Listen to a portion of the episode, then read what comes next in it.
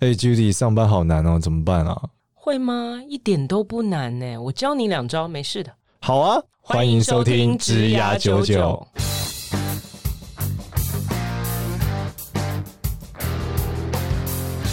Hello，大家好，欢迎收听职涯九九，我是主持人简少年。我们欢迎另外一位主持人 Judy，我是 Judy，大家好。今天我们要来录的是新的一期的管理九九。上次 Judy 说我们好像没有跟大家 launch 这个东西。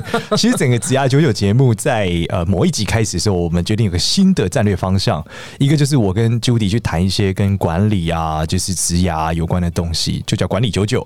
另外一个呢，就是我们的大人物绝招，来我们邀请不同的大人物来讲他。他是在职涯上怎么样做得好，是啊，并且他在这个对产业做一些未来的分析，嗯、让我们更了解各个产业和大家去学习他的心法。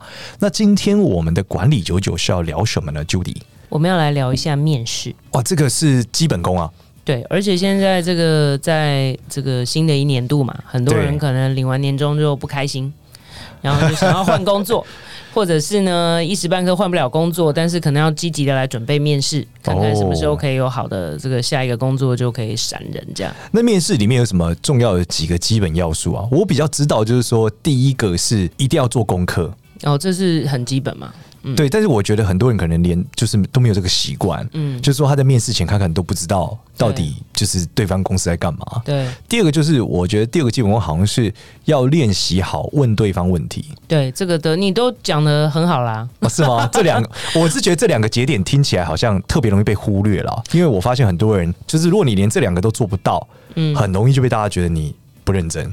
对，我觉得是至少哈，你最少最少最少去之前，你要对第一个这个公司好有基本的了解。当然，这个公司所处的产业，嗯、你能够做多少，呃，键盘的这个 Google 就做多少。好、嗯，反正这个资讯不嫌多。那你如果有呃亲朋好友。在刚好在这个产业了解这个公司，或甚至最好在这个公司里面上班，你就全部的资讯能够拿到都拿到。然后呢，如果你可以知道是什么人要面试你，嗯，你也对这个人做一些 Google 哦，连人都要放进去，我觉得会差很多。这个是很重要的。等于是说我今天知道啊，我来跟少年聊，那那少年很容易 Google 啊，我就知道哦，他是这个算命的专家，然后他有一个。这个科技的公司，他是新创，然后他以前怎样？他现在是一个网红，每天都在上各种节目。就是我对他有一些了解的话，我觉得那个谈资呢，也不用很刻意，就好像一副说哦，我 Google 过你，因为我有面试过人，就是我说哎，你怎么？他就会说我 Google 过你。我心里想说，你也没有必要告诉我好吗？非常的就是功亏一篑。我觉得要在一种无形之中让对方知道说哦，你做过功课，你很了解，但不要太刻意这样。哦，要不然会有点尴尬。对啊，你 Google 过，告诉我干嘛？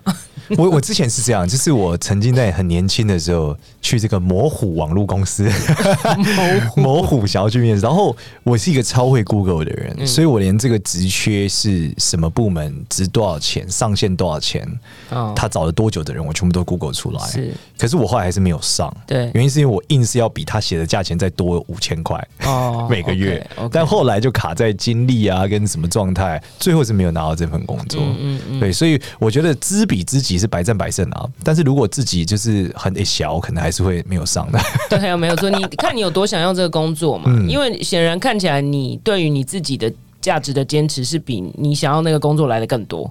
对，那那这样的话就，就就就就没什么好讲的。嗯、你如果真的很想要这个工作，那你也知道它的天花板在哪边的时候，通常你不会这样做。那我们来讲说，在面试的时候，通常这个大忌中的大忌会有什么？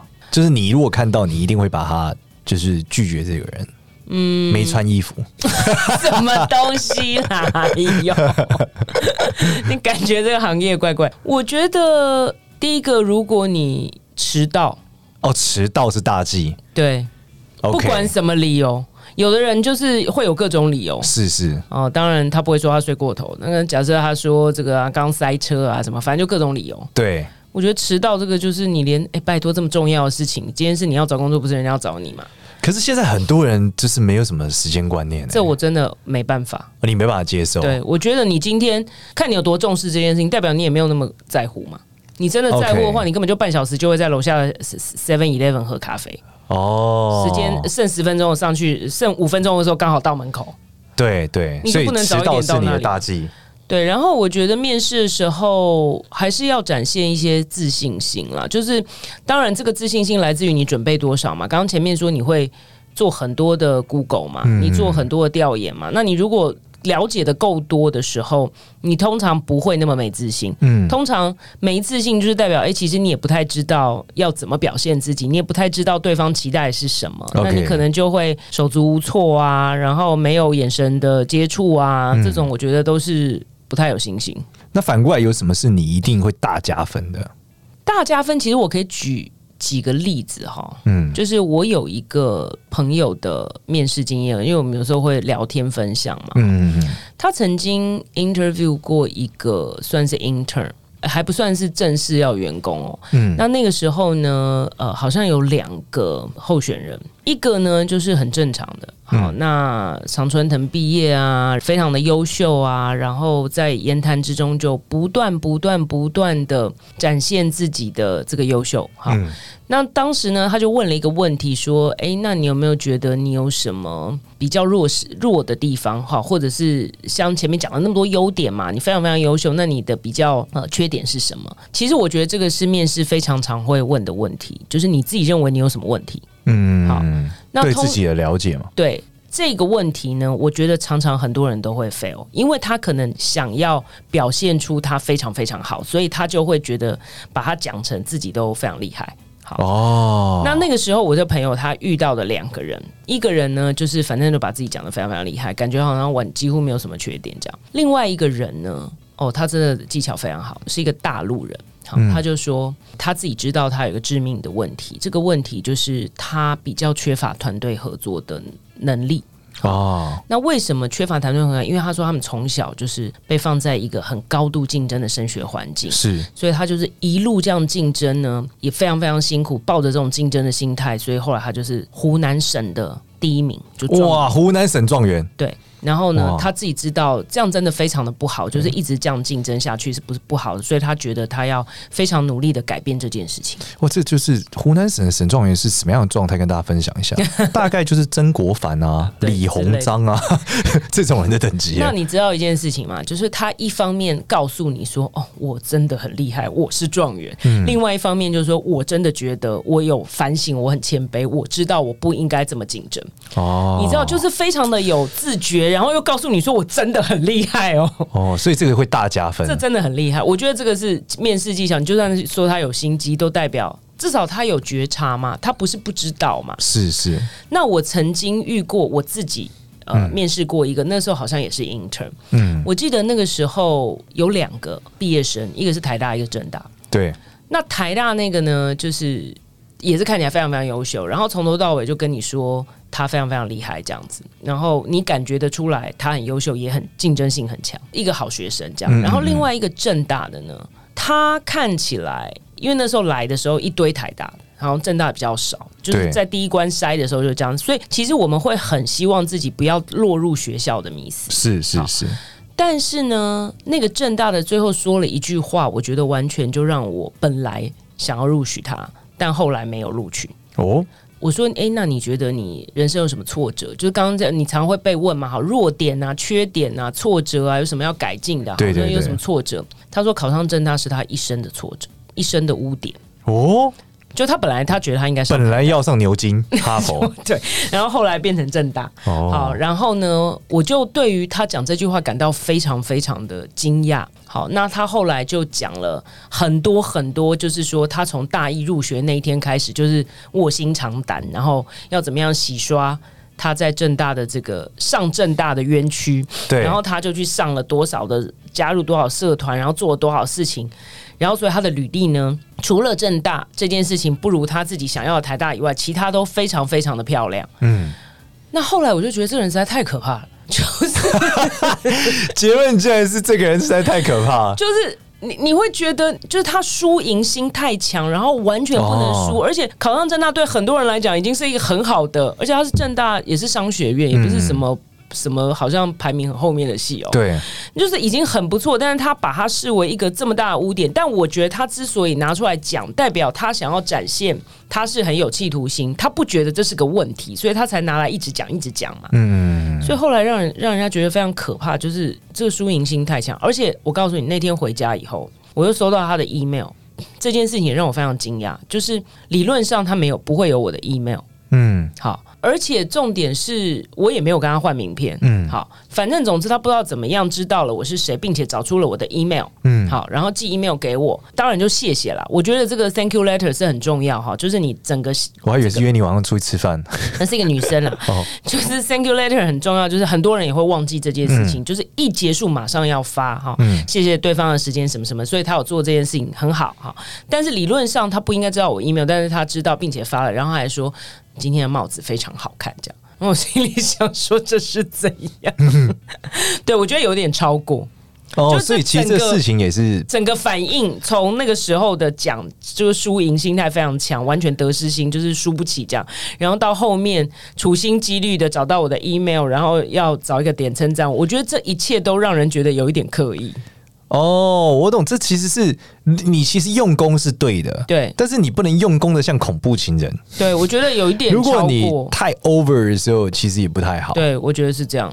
哦，所以我我自己经验上是，我是新创公司的的创业家嘛，所以我们在面试的时候。跟你的状态很不一样。对，首先第一个是我们很少遇到很用功的人，就是说，如果遇到一个很用功的人，我们就会觉得哇，他真的是对很加分。然后第二个是因为我们的梦想成分很重，嗯，所以遇到一个人的时候，我觉得基本上他就是有手有脚，然后 有梦想是最重要。嗯嗯嗯，因为我们很苦逼嘛，所以就会觉得说，今天遇到一个人，我们不太能给他一样的薪水。嗯，那。他如果是一个很有热忱的人，很热情，嗯，那我们就继续感，我们是很直接感受到的，因为我们知道这条路很苦啊，所以他如果能表现出他能吃苦耐劳、热血前进，嗯，我觉得我们应该就会有比较高概率会录取他。OK，对，倒不是说他职能的问题，因为我觉得公司小时候很杂嘛，什么都要做啊。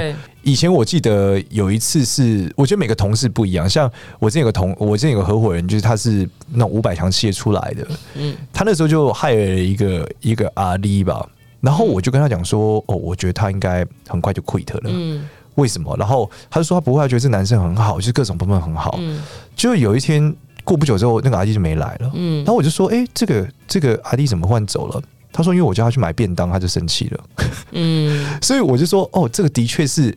因为我觉得他不会觉得他可以，他觉得他是专业者。对，你怎么叫我去买便当？他今天去买便当就不 OK。对对，但是我我那个朋友就会觉得说，这个事情也不是一个什么重要的事啊。嗯、就是我们现在这么小嘛，大家总是要有人去弄这些事嘛。嗯，嗯对，所以我这边跟大家分享，就是我觉得在新创公司面试的时候，更多你可能要展现的不是你的背景，你要展现你的韧性跟弹性。对对对，你需要的是你你多你多相信这件事情，你愿意为这件事情奉献，你可能根本不可能 work life balance。你想你要做新创公司，你还去讲工作生活平衡，是很荒谬的嘛？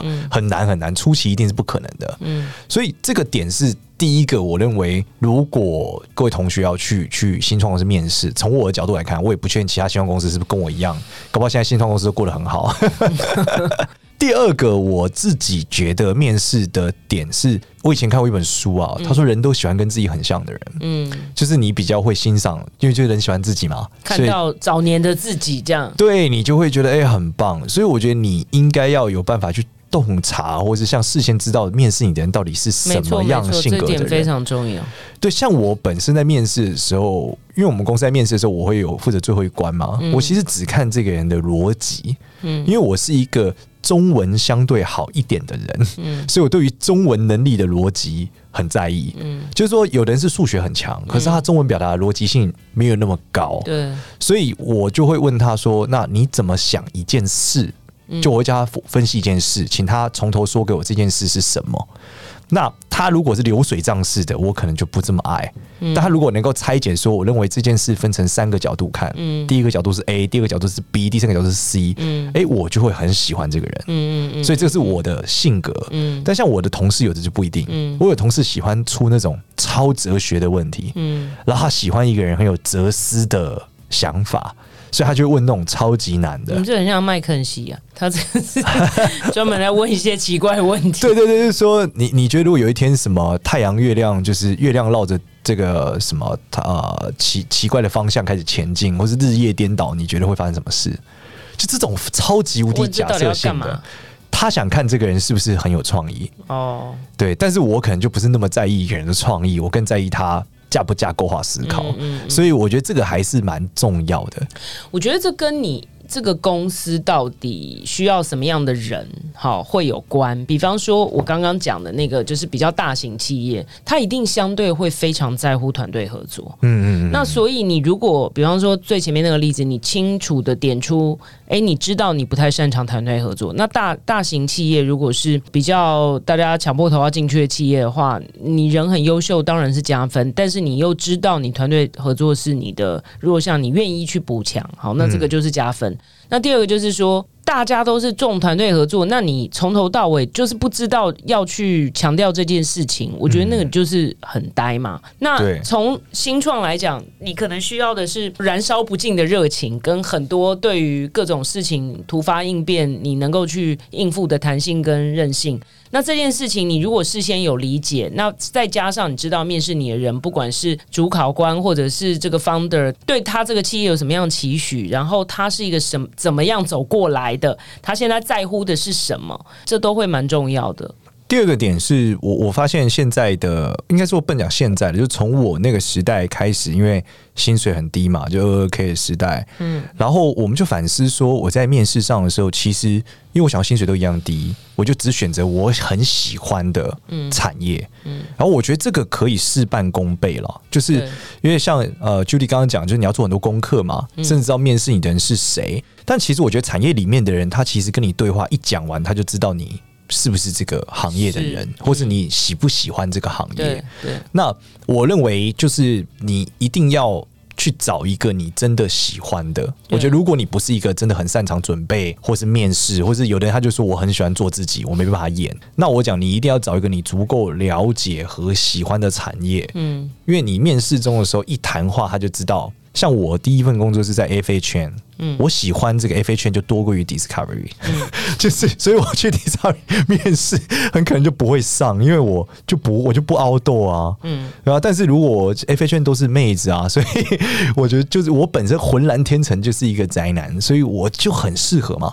对啊，对啊，对啊，就是说你要去做很多功课，对不对？然后你要投这个主考官之喜好嘛，嗯嗯，那你如果当然很多人，你刚刚说很多人喜欢做自己，但就算你眼很大，你不是做自己好了，但你真的不是够了解跟够喜欢，你其实也演的会痕迹很明显，别人也会看得出来。嗯嗯嗯，对，所以我觉得这个也也很难，所以你还真的就是找一个你真正有兴趣的，至少里面会有你有兴趣的点。的一个工作，你去面试起来会事半功倍。那你人生就是呃经验上，因为像你可能没什么，你有面试经验很多吗？还是你也还好？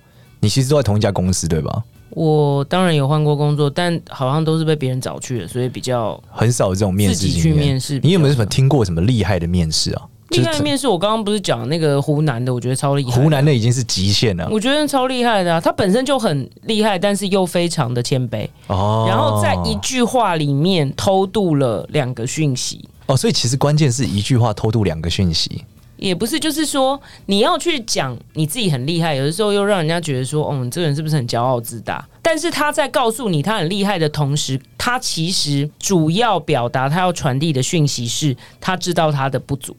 你不觉得这很很厉害吗？那另外一种有一种很难的是集体面试怎么办？集体面试哦，你说华人领袖一百 第二届的对啊，集体面试其实又是另外一个故事哎。集体面试我觉得存在感很重要哦，存在感对，因为有的时候又不一样了，战略又不一样。因为有时候集体面试是在看这这有一点像在你在团队里面的表现，嗯啊，那你就会看到有的人相对安静，嗯，然后有的人呃相对多话。好，那安静的人就会比较吃亏嘛。对对，一定是。那多话的人也不见得占便宜，有的时候会惹人厌哦。所以你可以看到表现比较好的人是，比方说我们会问一些有的没有的问题，嗯，但是不是那种什么月球往另外一个方向，就是比较正常的问题。那你会看到有的比较聪明的人，他会一方面争取讲话的机会，让你看到他，但是一方面他会去 engage 别人，就是在这个。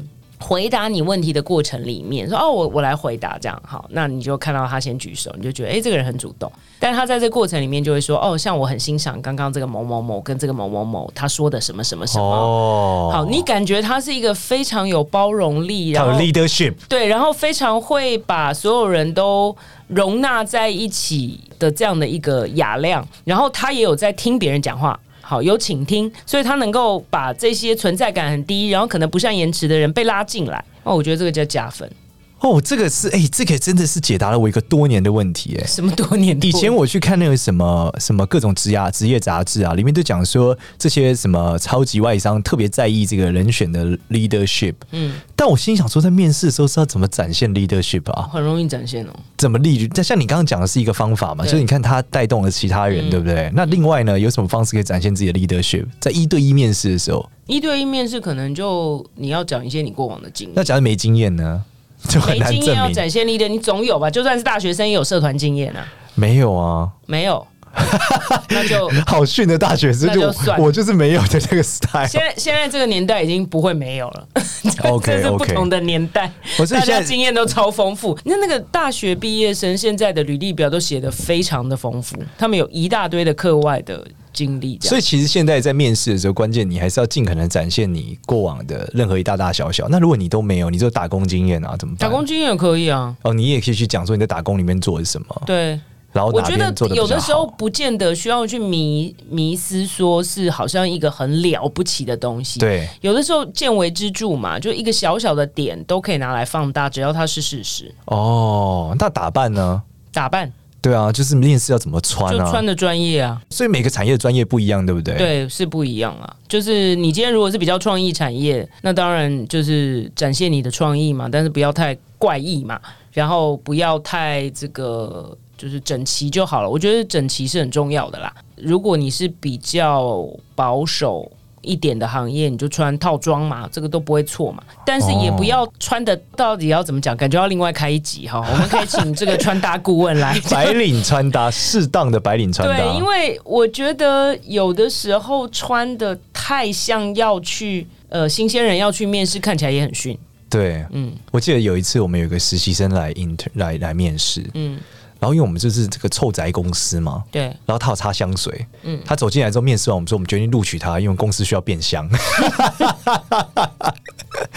以上的建议并不针对这种奇怪公司的需求，好吗？我们讲的这些比较正常的公司。那我们刚刚讲到另外一个重要的点是如何问问题，嗯，对不对？那有什么样的问题是好问题呢？我觉得那个问题是让对方愿意讲，也很爱讲的问题，例如。例如，你问一些对方公司的事情啊，但是不要是一副好像你本来就该做的功课，然后你现在拿来问我。那好难哦，什么是这样啊？例如说，那公司对于一个新鲜人的职涯安排规划是什么？像这样，对啊，这就很烂。我、哦、这就很烂，线，被屡拒了，糟了！我觉得这蛮烂的啊，这很白痴。那有什么比较好？天哪，我刚刚已经是绞尽脑汁了，炸了，炸裂了。没有，我觉得可能是你去 Google 了嘛，哈，你大概就知道了一下这家公司的一些发展跟规划。对，那可能比方说像一般新闻啊，都写的不是那么的详细，写的有点含糊，但你大概知道一个方向。那你再针对那个方向，感觉你让对方觉得，哎，我有做功课。哦。但是我从这个 research 里面好像没有得到太多细节的答案，那我再追问。哦，所以例如说什么呃，去台积电面试，说我目前看到这个三星的晶圆厂已经做到了多少的东西，那未来你们有什么规划再往下对面对竞争者？我自己怎么样怎样跟这个东西的连接，就还要自己跟他连接，是不是？这样更加分嘛？你应征的工作跟这个你的观察，为什么你要问这个问题？你不是说好像随便 对，就是你让人家觉得说我就是硬要准备一个问题来问。但是因为我我思考到，哎，我过去的经验可能可以有什么贡献，那我对这个观察什么，那不知道对不对之之类的。哦，就例如说，我看到新闻说你们接下来有什么样的发展，那就我虽然是一个新鲜人，在这个职业上，是不是未来我有机会接触到这个东西？对，或者是说我不是新鲜人，那我在呃，好像别家好了，那我有一些什么样的经验，那我。对这个部分也很想要介入，或者是说很想要参与，那嗯嗯嗯之类的了。哇，这个真的好难，原来叫原来是要用新闻的延伸啊，不一定是新闻，就是说你大概知道这家公司的策略是什么，然后想要发展什么，或者是最近重视什么。像如果你去个什么银行好了，他最近刚好要 launch 一个新的业务。好，或者是说随便讲嘛。现在呃，今天还是昨天，乐天纯网银，哎，对不？我们录音的这一天了。好，乐天纯网银开张，三家网银有一家先开张。那对于传统银行的影响是什么？有一些银行就会觉得说，我觉得没差啊，因为我本身这个就已经有很多数位的应用了嘛。对。那有一些会觉得说，哦，其实还是可能会有一些不同的生态系啊。那你今天如果本来就是去做一些数位相关的工作，那你其实就是说，哦，有这样的不晓得看法是什么？那我自己是觉得什么什么什么，就是你可以展现你其实是有在关。注，然后但是也有些疑问，不知道对方有什么看法等等的嘛。哇，这是我今天没有录这个音啊，我一辈子不会 知道，原来面试问问题还要先看，你又不需要对方公司的新闻，对，活该不能上班，活该不用面试有什么关系？对，这次真的很很厉害哎。但是我觉得在这个对话的过程中，真的要。有一点艺术，不要一副就是硬问、硬答，然后硬置入、硬赞美，就是我觉得这个很刻意，都会看起来有点拙劣。哦，我懂你。其实我这个关键是我认为做准备是可以，但我觉得你千万不要骗面试官。对，对对，因为我觉得首先这个我觉得台湾不大了，嗯，就是你说什么这是假话，被拆穿的概率其实蛮高的。嗯，嗯，第二是我认为这个就是你的面试官基本上也都。不是省油的灯啊！对，他已经看过，很容易看破手脚。对，他已经看过几十个你这样的人嘛。嗯、那你今天就是这样子说，他一看就觉得你一定不 OK 嘛。嗯，对啊。那如果像遇到我会看面相，你就更惨，就是、嗯、完全完蛋。对，有一次有个实习生来讲完之后，我说你为什么要骗我？他说哈，我一看你面相知道你不是这样的人。你在团队组合的时候，你刚刚说的事都是你们组长做的，你绝对不是组长。因为你不会这样做，然后他就说：“对，老师教我这样讲的。”老师是谁啊？忽然把东西推给老师，老师教他骗人，老师怎么这样子？对，因为他觉得这样面试会上嘛。然后我就说：“你还是老实讲好了，我们再来一次。”对，所以我说千万不要骗你的这个面试官。我还是觉得强摘的果子不甜呐，嗯、就是你真的透过各种坑边拐骗手法进了这间公司，如果你真的不那么热爱这个工作，其实你到最后是彼此都痛苦。对对对，我觉得人还是要真的认真的去想自己到底喜欢什么，嗯、找一个适合自己的环境去做了，不然的话你离职，其实你老板也很惨哎、欸，嗯、因为他上面一定会去 challenge 他的 leadership 或等等的事情嘛，嗯、所以我觉得大家还是。不要这样相害卖小孩。对，因为其实职场真的蛮小的，就算有的时候觉得哦，这个产业做一做，跑去那个产业，其实这个世界真的非常的小，就是三个人的距离就可以找到你要找的那个人，所以其实人跟人的距离真的很近。那呃，你做的每一件事情，说的每一句话，其实都是你的你的这个声誉嘛，哈。所以其实我觉得真的要小心啦。那一切都是诚实为上，哈。那尽量的做自己，那但是不妨去多做一些功课，然后在应对的时候多一点技巧。我觉得这个都会都会对你的这个上榜率有有很大的加分。好，那我们这一集就到这边。祝各位啊，在新的一年，对，能够面试无往不利，真的，对，然后顺利找到一份自己真心喜欢的工作，真的很重要，对啊，并且可以好好发展。然后谢谢 Judy，谢谢，谢谢大家。哎，我记得要关注植牙九九的 Line 哦。